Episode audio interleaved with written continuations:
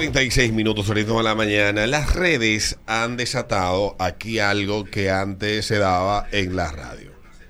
Los programas, los programas de radio antes aquí tenían segmentos de denuncia. La denuncia, el pueblo denuncia. Y la gente llamaba, hacía su denuncia. "Ay, aquí, aquí tenemos un hoyo en la calle tal. Que Boca, tenemos tengo un vecino que le agua". llena la boca. Tenemos cinco días sin luz. Sí. Ese era la, la- los programas interactivos trataban de eso en la década de los 80, los 90, eh, que fue donde más auge tomó esto, las denuncias a través de la línea telefónica. Cuando las redes sustituyeron a los programas de radio para hacer denuncias, de que de- externo su denuncia, entonces la gente denuncia en las redes. Y ha llevado las redes que están eh, fuera de control en muchos aspectos, han llevado a los medios a olvidarse del rigor periodístico. Porque si bien es cierto, Adriana, yo, Peter, cualquiera de nosotros que seamos gente del medio, podemos hacer una denuncia de algo que particularmente nos pase, pero el que el periodista le enseñan en la escuela que antes de hacerse eco de una información debe de tratar de contrastar y de ver y de verificar que lo que está publicando es cierto. Ayer circuló la imagen de una jipeta roja, se parece eso a la zona colonial, y la denuncia que hacen en el video es que el pana se conectó del cableado eléctrico que está tendido en, la- en las calles para la distribución eléctrica y ahí conectó su guagua a cargar, una guagua como china eléctrica. Luego, el dueño del vehículo, cuando se hace viral, eso lo publicaron varios portales de noticias. Yo lo vi. Y ese es el problema Sí. de los medios. Volvemos a lo que hemos hablado en esta ocasión y a lo que varios teóricos plantearon a principio del auge de las redes. Decía, ¿cómo los medios pueden sobrevivir en este entorno de inmediatez que han generado las mismas redes? Bueno, siendo los medios los portadores de la verdad, siendo los medios los que informen de manera correcta. Verás. No que el medio, si verás, no que el medio sea parte de esa misma turba desinformadora, porque si de cada 10 noticias que tú publicas, 7 te la desmienten, entonces tu credibilidad se va al piso. Y ese es el compromiso, según este, estos teóricos de hace 10, 12 años atrás, que escribieron bastante sobre esto, estudiosos de- de- del tema de la comunicación y de los fenómenos nuevos que se estaban dando a nivel digital y que eran novedosos y que representaban un reto para los medios de comunicación. Eh, Porque tenían que estar presentes también ahí, pero presentes de qué manera. O sea, presentes cómo.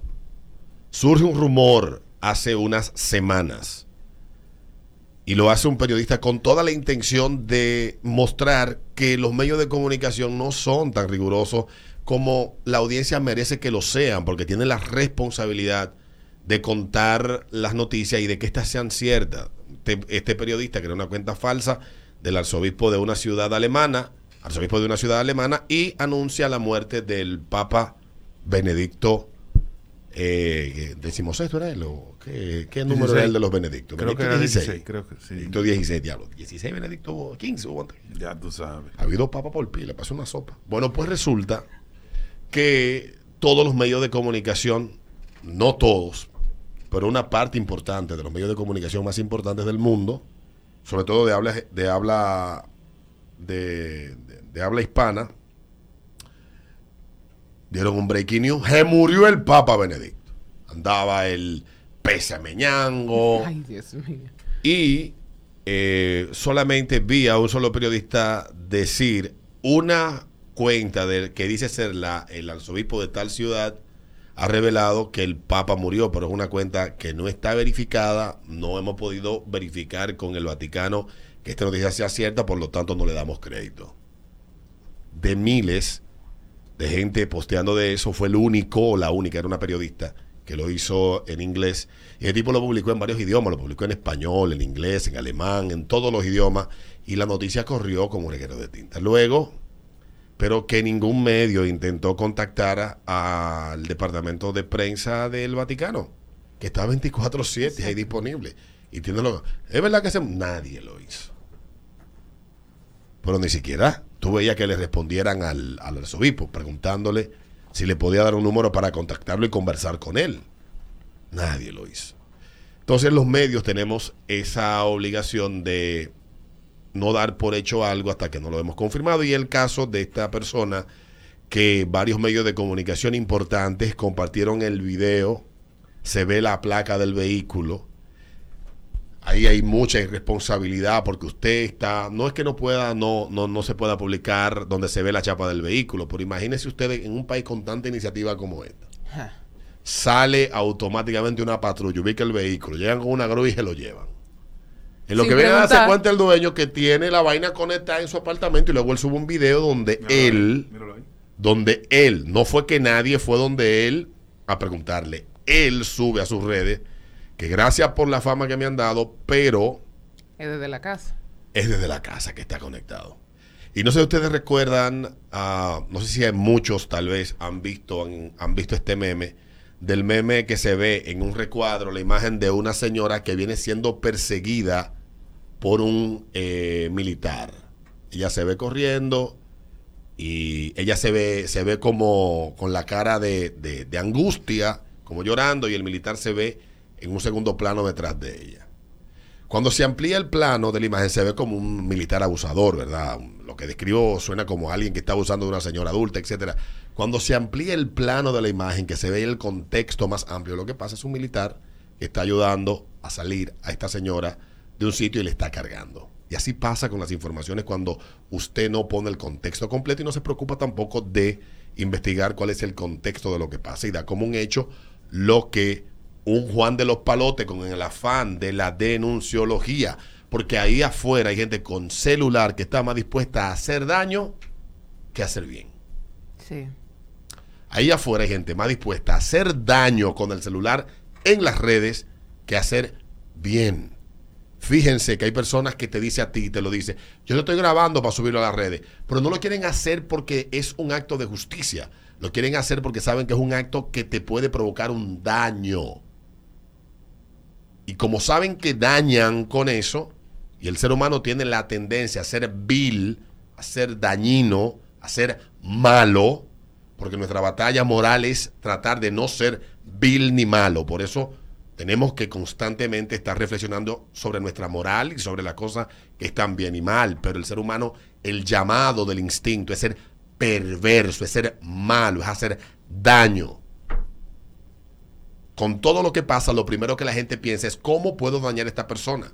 ¿Cómo puedo infligirle un daño mayor del que ya está sufriendo? Fíjate cuando se filtra un video de una persona, un video íntimo, Tú no piensas en decir, déjame no enviarlo para que no se siga multiplicando. Tú se lo mandas a todo el mundo y lo celebras. Esa es la naturaleza humana. En el caso de esta persona, que el amigo de Accidentes Redes, gracias a él por compartir el comentario que hicimos el lunes aquí sobre los accidentes en República Dominicana. Eh, Accidentes RD comparte eh, un, una información y dice que sobre la imagen que se fue viral ayer, donde apareció un vehículo eléctrico conectado aparentemente de manera ilegal en un tendido eléctrico, pues ellos conversaron con las personas de vehículos eléctricos GRD y dice eh, la nota que se trata de un caso, de un casi imposible. Y en el video al final, que está publicada en la cuenta de accidente RD, se ve cuando el dueño muestra dónde está conectada la fuente que está cargando su vehículo. Claro. Pero ya el daño está hecho. Y así a muchas personas la han dañado. Así a muchos negocios le han hecho daño. Con mentiras de gente, con gente que no pone todo el contexto, con la única versión y los medios de comunicación deben de cuidar eso que es lo único que a ustedes le queda de la gente. Que la gente cree y piensa todavía que la mayoría de las cosas que ustedes publican son verdades. De seguir así, terminarán como los medios de muchos países, en el caso de Estados Unidos, última encuesta dice el 19% de los americanos que solo, o sea, solo el 19% de los americanos confía en lo que publican los medios de comunicación. Ya tú sabes. Y comparen la encuesta del 2018 de Gallup, de las instituciones más confiables de la República Dominicana, cuáles números tenían ustedes y busquen las más recientes y vean por dónde andan yo creo que todo lo que hacemos comunicación tenemos la obligación y el deber, un compromiso con, la verdad. Porque mucha gente confía en nosotros porque cree que cuando nos sentamos detrás de un micrófono estamos diciendo cosas que son ciertas y que están verificadas. Esa es nuestra labor, contrastar y contar la verdad. Y tengo que repetir lo mismo siempre.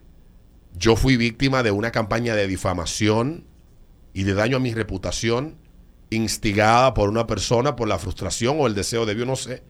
Aquí lo publicó Remo en Remolacha, lo publicaron en Segundos.do, lo publicó más VIP, que fue el primero que lo publicó. Ninguno de esos medios, ninguno, todos con mi teléfono, Ramón Almanza tiene mi teléfono, Raymond eh, eh, Remolacha tiene mi número, eh, Peguero tiene mi número, todos tienen mi número. Con el único que hablé y fui yo que lo llamé fue con mi amigo José Peguero para decirle que eso era mentira. Y que eso me estaba provocando una situación que me estaba poniendo en riesgo hasta mi integridad física. Pero ninguno de ellos reparó ni en quitar la noticia ni en decir nosotros informamos de manera equivocada. A todos le mandé el video, pero hoy nadie se retracta de nada. Entonces hay que tener cuenta cuando decimos cosas, porque tenemos una gran responsabilidad, porque lo que pudiéramos estar publicando puede poner en riesgo la vida y la integridad de una persona. Ese es el riesgo que hay. Y todos los días, todos los días pasan. Entonces nos podemos equivocar porque los que estamos en los medios de comunicación somos seres humanos. Lo que debemos es rectificar cuando así sea necesario. Son las 8.48 minutos del ritmo de la mañana.